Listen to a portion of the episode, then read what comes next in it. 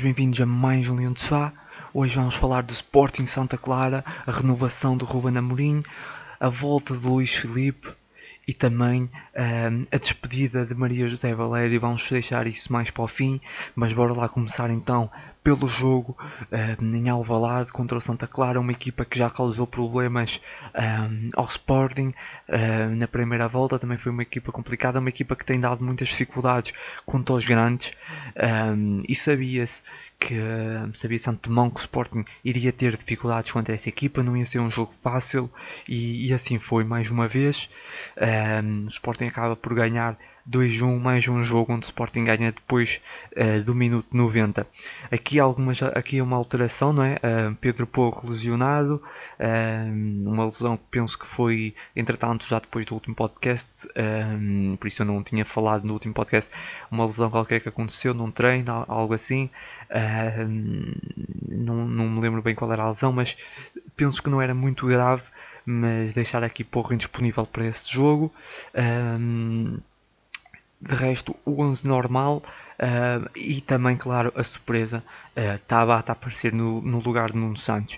Uh, Ruben Amorim aqui foi, para mim foi a maior surpresa, nem, nem consegui muito bem perceber, embora Tabata, claro, a merecer e já tinha mostrado uh, nível para ser titular mas foi aqui uma surpresa. De resto, um, e dizer que Mateus Nunes fez o, o a, a, ala um, direita também foi uma surpresa. Toda a gente esperava que fosse um, o, o, João Pereira e, e Ruben Amorim aqui a surpreender a meter Mateus Nunes. Um, foi um jogo que arrancou logo do lado do Santa Clara e, e logo nos minutos iniciais uh, ficou a ideia que o Santa Clara ia Alvalade tentar complicar a vida um, ao Sporting. Uh, Santa Clara entrou muito forte e depois um, aqueles cantos, acho que foram dois ou três cantos seguidos, um, deixou ali uma sensação de desconforto, não só nos adeptos, mas mesmo na equipa, no treinador. Uh, não é normal uma equipa como o Santa Clara ir a Alvalade e conseguir logo uh, aquela entrada uh, tão forte a nível ofensivo e conseguir logo aqueles cantos. Um, realmente estava difícil para o Sporting uh, reagir ali naqueles primeiros minutos. Isso um, não foi muito positivo. Depois a equipa do Sporting foi foi conseguindo chegar um bocado à frente, mas sem, grandes, sem grande finalização. Uh, também dar nota que a equipa de Santa Clara, embora tenha chegado à frente, nunca teve assim um lance uh, nestes momentos, nunca teve, não teve assim aquele lance mesmo de, de perigo, mas chegou uh, muitas vezes à frente no início o Sporting foi equilibrando, aliás, foi, foi superiorizando e a, um, a criar, mas sem finalizar, mais uma vez, um, já um, algo que tem acontecido muito, o Sporting finaliza pouco, mas a eficácia uh, também é a marca dessa equipa e uma grande jogada individual de Bruno Tabata libertar para Pedro Gonçalves e uma finalização muito boa de Pedro Gonçalves um, e deixava aqui um resultado tranquilo no Sporting um, que de resto não, não se alterou. Uh, na primeira parte, ainda estava aqui a ver, o jogo não teve muitos mais casos na primeira parte, algumas situações, mas basicamente isso, um jogo mais ou menos tranquilo. Na segunda parte, o Sporting foi tentando controlar, um pouco eu senti a equipa muito relaxada, e o Santa Clara, obviamente, não tinha nada a perder, o que é que o Santa Clara tinha a perder? A jogar em Alvalade contra o Sporting, uh, só tinha a ganhar, e foi crescendo, foi ganhando confiança, começou a criar algumas situações, e algumas mesmo com um, o Sporting estava sem. estava simplesmente sem ideias a nível ofensivo um, e depois com algumas alterações um, sentiu-se que a equipa ficou mais inspirada, ou não é, nem é bem mais inspirada, mas com mais ideias a nível ofensivo e começou a chegar à frente com mais critério. Uh, até se sentiu que o Sporting podia ter marcado, uh, mas no momento em que o Sporting se calhar até estava um bocadinho melhor, Uh, nos últimos 10 minutos, o Santa Clara também, entretanto, o Sporting voltou a baixar um bocado. O Santa Clara consegue um, chegar ao golo. Aqui esse golo, um, entretanto, o Ruben Amorim já tinha tirado Nuno Mendes um, e tinha dado entrada a Mateus Reis. Mateus Reis que até tem feito boas exibições, mas eu penso que aqui, aqui não é só a culpa de Mateus Reis. Se vocês forem ver o lance, está uh, 3 para 3. Mateus Reis, na minha opinião, um bocado mal colocado, mas mesmo Coates também um, ali naquele lance, uh, eu penso que depois vou meter no blog, não sei bem um, fazer o que me aconteceu ainda sobre esse golo, mas esse golo, na minha opinião, há aqui mais abordagens porque estava 3 para 3 um, e a linha estava mal, uh, estava um pouco desalinhada, mas Mateus Reis acho que é o, é que está pior, mas normal. porque lá está, vem do banco, é um jogador que entrou agora, não está rotinado uh, com essa equipa, não conhece muito bem os colegas, ainda assim acho que esse gol era evitável, uh, dava para evitar, o Mateus Reis podia ter encostado uh, mais naquele no jogador que, que depois faz um, que, faz a, que recebe a bola e que depois tenta fazer a, assistência uh, e mesmo com o Ates também na minha opinião um bocado mal posicionado e há dá também porque a bola entra entre ele e, os, e, o poste, ele também podia ter tentado fazer um bocadinho melhor. Um, ainda assim o Santa Clara mereceu pelo, por, pelo que fez, mereceu esse golo. Acho que o Sporting relaxou muito um, e, e, o Santa Clara fez por merecer. Depois disso foi correr atrás do prejuízo e já sabia, o Sporting uh, tinha uh, condições para fazer muito mais e isso viu-se a seguir ao golo. Uh, o golo aconteceu no minuto 84 e a partir daí o Sporting começou a criar muito, de uma forma muito mais lúcida, a chegar à frente, como, a criar boas jogadas e, e, de facto o Sporting podia ter feito isso o resto da partida. Podia ter matado o jogo na primeira parte, podia ter marcado três golos, não sabemos, mas o Sporting podia ter carregado e ter feito aquilo que fez nos últimos uh, mais ou menos 10 minutos, podia ter feito uh, o resto do jogo e não tinha que ter passado por, por esse sufoco. o Sporting marcou um gol, depois relaxou muito, teve ali uns momentos que até uh, de alguma lucidez e chegou à frente com alguma, algum critério, mas não marcou. E depois uh, e o Santa Clara bem acreditou, marcou e o Sporting é obrigado mais uma vez a correr atrás do prejuízo. Uh, e depois consegue, consegue, porque o Sporting tem, tem uma equipa que acredita, tem uma equipa que individualmente jogadores uh, acima da média, uh, criaram várias, várias oportunidades e depois aquela bola que já não me lembro quem é que cruza, mas depois sobra para, para a esquerda onde está João Mário, que faz um ótimo cruzamento para a cabeça de Coates que, que encosta já no, no último minuto da compensação, uh, que finaliza muito bem Coates, mais uma vez a salvar aqui o Sporting e a salvar esses três pontos muito importantes e, e acho que era um jogo que era escusado. Uh, embora o Santa Clara pratique bom futebol, é uma equipa que concede muito pouco um, poucos um, remates enquadrados. Uh, estava a ver essas estatísticas. O Santa Clara é uma equipa hum, muito, muito compacta defensivamente, principalmente contra os grandes. Ainda assim, não se justifica porque o Sporting entrou bem. Uh, aliás, o Santa Clara entrou bem, mas depois o Sporting equilibrou, uh, tinha tudo, teve várias, vários momentos para, para marcar mais golos. E a seguir ao, primeiro gol do, do, do, do, Pedro Gonçalves, o Sporting relaxou muito, deixou-se ficar e claro, o Santa Clara foi permitindo muita passividade da equipa do Sporting e permitiu ao Santa Clara chegar ao golo. Um, e depois a equipa novamente obrigada a correr atrás do prejuízo. Teve se calhar estrelinha, mas também teve crença, porque essa equipa de Sporting acredita sempre até ao, até ao fim. Eu acho que, mais uma vez digo, essa equipa é normal, é uma equipa uh, ainda muito jovem, uh, não está habituada ainda a lidar com esses momentos.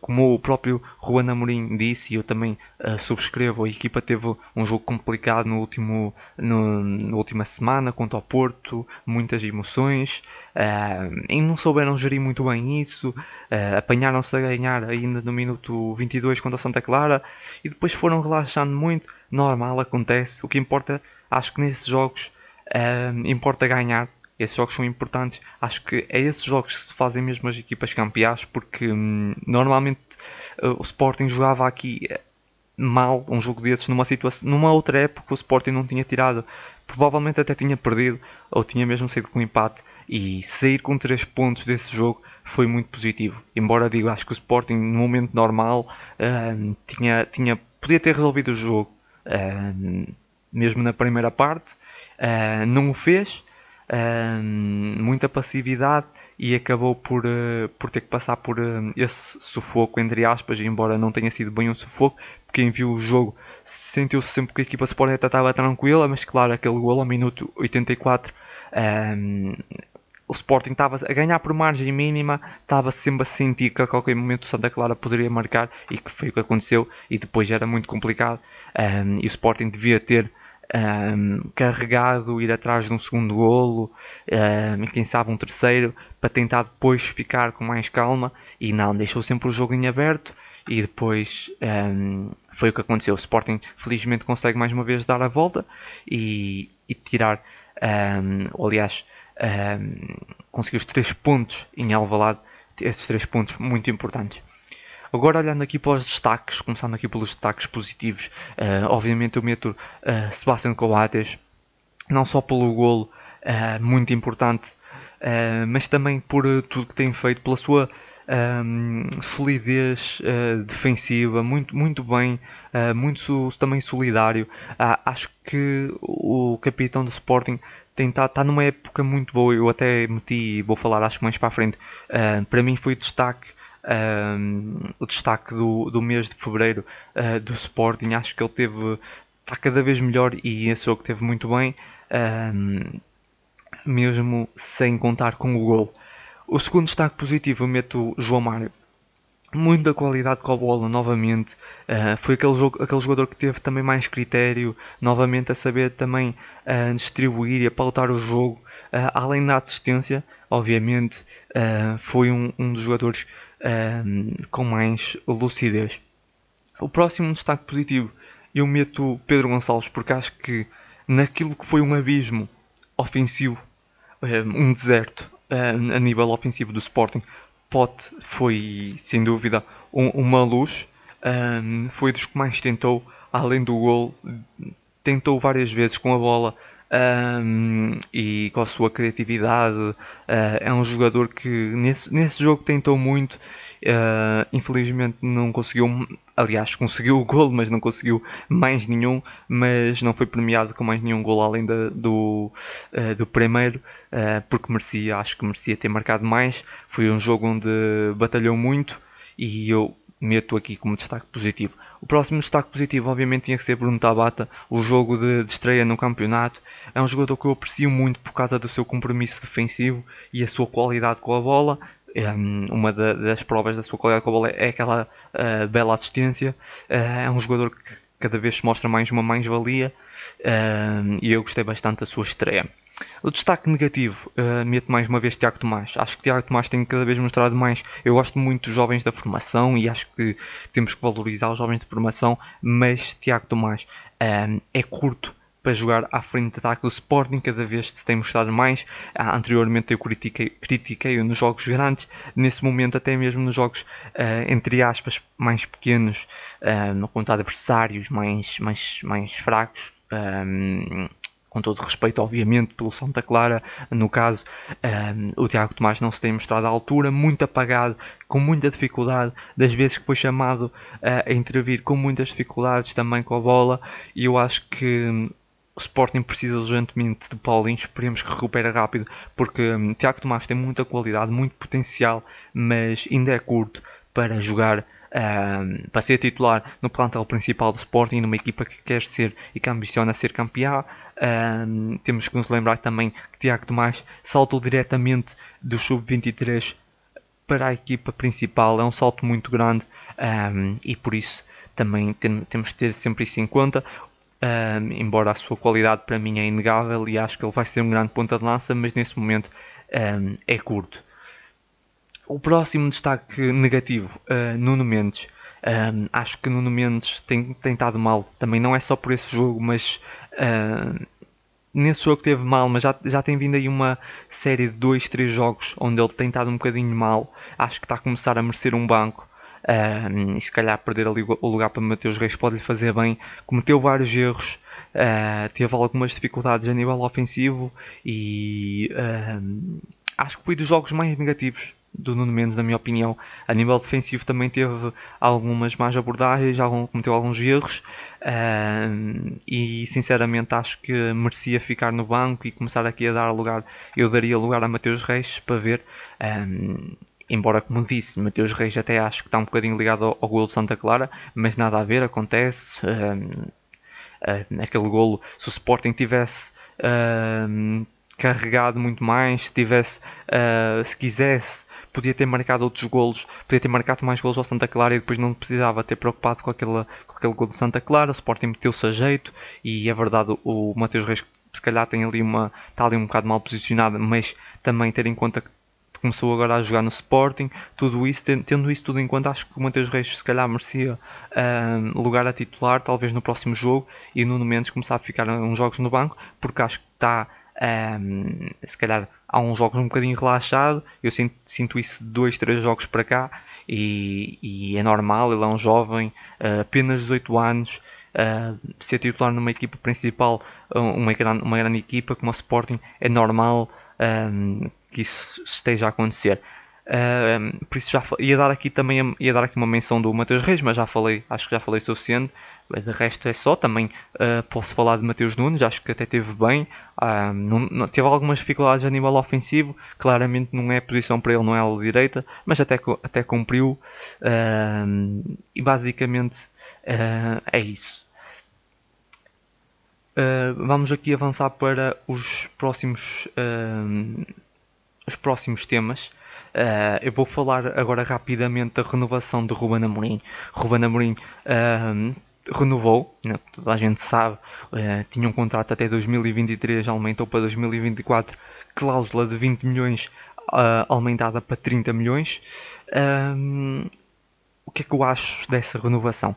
Primeiramente, o aspecto que pode ser mais negativo Uh, o Sporting aumenta aqui a renovação e, obviamente tem aquela cláusula, deve ter uma cláusula caso o Sporting queira rescindir contrato, despedir o treinador, esperemos que isso não aconteça, mas um, metendo isso aqui em cima da mesa, se isso um dia, um, entretanto até ao final do contrato, se, se isso tiver de acontecer, o Sporting vai ter que pagar uh, provavelmente um valor muito alto ao Ruben Amorim. Uh, eu acho que nesse aspecto devia ter mantido até 2023, porque não sei se até 2024 não é muito tempo. Uh, porque treinador que ainda nem completou bem uma época, fez agora, já fez um ano, mas devíamos ter deixado até ao fim para ver. Uh, não estou a meter a sua qualidade em, uh, em, causa, mas que os treinadores normalmente, e nós vemos isso agora, por exemplo, com o Klopp, às vezes os treinadores gastam-se nas equipas. São muito bons, mas passado um tempo, às vezes 2, 3 anos, e é preciso trocar. Eu espero que não aconteça isso com o Ruben Amorim, Uh, mas se acontecer, o Sporting depois fica obrigado a pagar aqui uma. tem aqui essa cláusula uh, e vai ter que pagar um valor muito alto para despedir Ruben Amorim, uh, ou fica obrigado a ficar com Ruben Amorim até ao final. Um, claro que esperemos que corra tudo bem e que Ruben Amorim tenha boas exibições até ao final do contrato e que fique até ao final do contrato.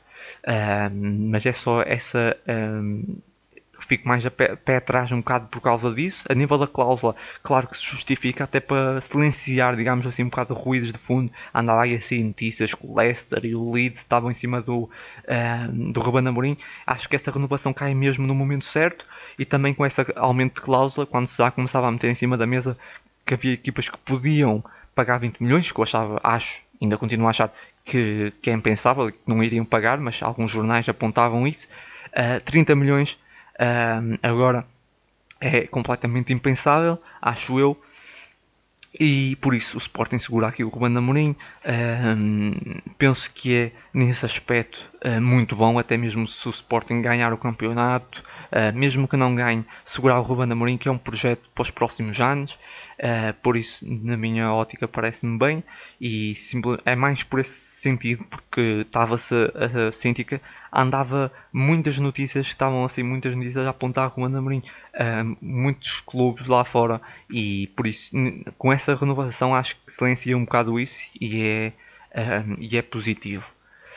basicamente, sobre a renovação do, do Ruben Amorim, era isso que eu queria dizer. Vou aqui avançar uh, falar rapidamente sobre Rossier, antes de, de falar sobre um, Luís Filipe, que voltou a jogar na equipa B. Entretanto, já fez dois jogos, mas vou falar de, de Rossier, que, que, se tem destacado bastante no Besiktas. Eu acho que falei aqui várias vezes do Rossier enquanto ele estava um, no Sporting, sempre elogiei, sempre fui das pessoas que disse que Rossier era um grande jogador, um grande lateral esquerdo com muito potencial, mesmo quando ele foi contratado. Um, sempre defendi muito a contratação do Valentim Rossi. Havia muito potencial nesse lateral, nesse jovem lateral direito. Infelizmente, um, é verdade, porque ele teve vários problemas. E não foi só com o Ruben Amorim. Antes do Ruben Amorim, eu lembro-me que hum, ele mostrou pouca entrega no Sporting e não sei se foi simplesmente uma questão de gestão de expectativa, de achar que vinha para o Sporting e iria ser logo titular ou algo assim do género. Não sei se foi isso, uh, mas senti uma falta de empenho dele e claro, depois houve atritos com o Ruben Amorim e isso acabou por colocá-lo totalmente de lado e nesse momento é completamente impensável, acho que é quase impossível recuperar Valentim Rossier. Uh, ele está digamos, a brilhar no Besiktas. Uh, os, os, adeptos turcos, turcos, pelo que eu tenho lido, estão muito contentes com ele e acho que o Besiktas vai tentar acionar a opção de compra, quer ficar com ele.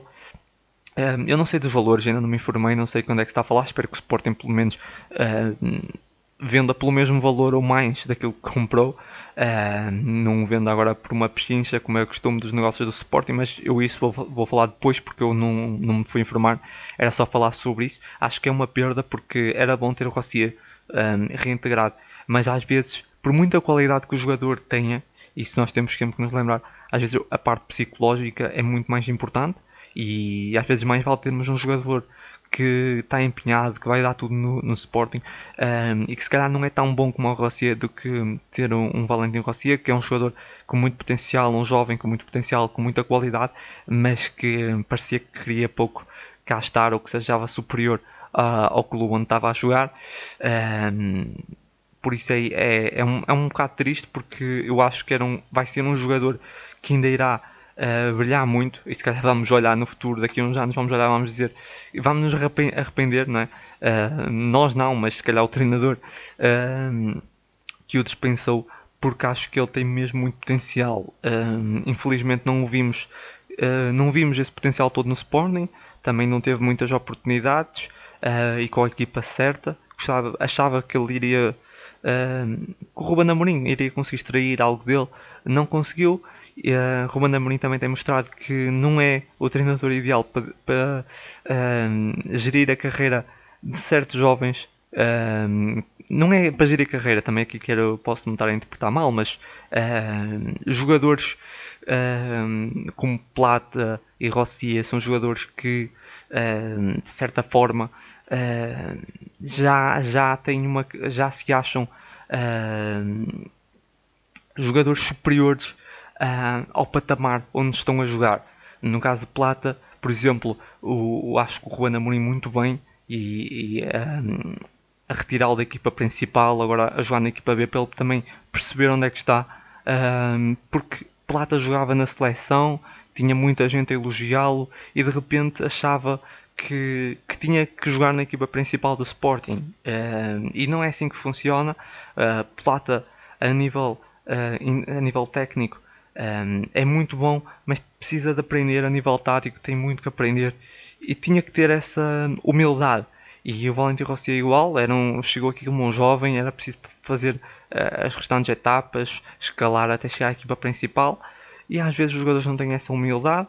Um, e o Ruben Amorim mostrou que não tem muita paciência para lidar com os jogadores um, com falta de humildade. E, e, e aconteceu que provavelmente não vamos ter Rossi a jogar no Sporting. É uma pena. Acho que é um jogador com potencial, mas uh, é isso. Uh, basicamente, seguindo aqui para o caso, uh, falando de Luís Filipe, como já introduzi, uh, Luís Filipe voltou finalmente a jogar. entretanto, já fez dois jogos na equipa B. começou agora a dar os primeiros passos, acho que ainda nem fez 90 minutos em nenhum, normal. gostei do primeiro jogo dele. Uh, Luís Filipe mostrou-se claramente uh, a nível físico um bocado abaixo, uh, mas é, é, perfeitamente normal. mas até gostei, gostei de alguns movimentos, mas é o Luís Filipe que, que já conhecemos, está agora a começar a, a, ganhar confiança, também senti um bocado isso, um bocado os indícios de confiança dele estão bastante em baixo, ele está agora a começar de novo. sinceramente, Uh, não sei se o Luís Filipe vai chegar à equipa principal do Sporting, se depois o Sporting vai vendê-lo, vai emprestá-lo.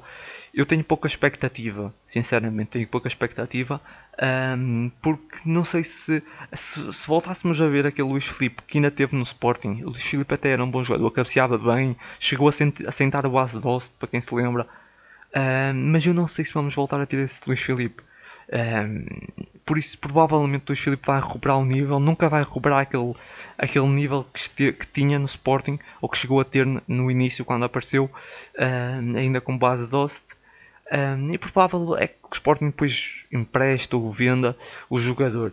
Uh, não tenho assim muita expectativa, mas aquilo que vi uh, pareceu-me empenhado em voltar a jogar. Vamos ver. Uh, a verdade é que nesse momento o Sporting ainda tem Pedro Marques, tem Pedro Mendes, são jogadores também com algum potencial.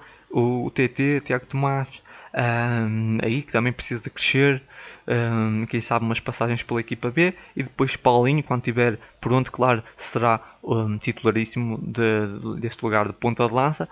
Luís Filipe será uma opção, parece uma opção, pode ser uma opção válida, mas pensando naquele Luís Filipe antes da lesão, mas sinceramente não sei se voltaremos a ter esse Luís Filipe. Eu uh, não consegui assim ver muito nos jogos da equipa B mas parece-me um jogador empenhado e que quer voltar. Isso também acho que é muito importante.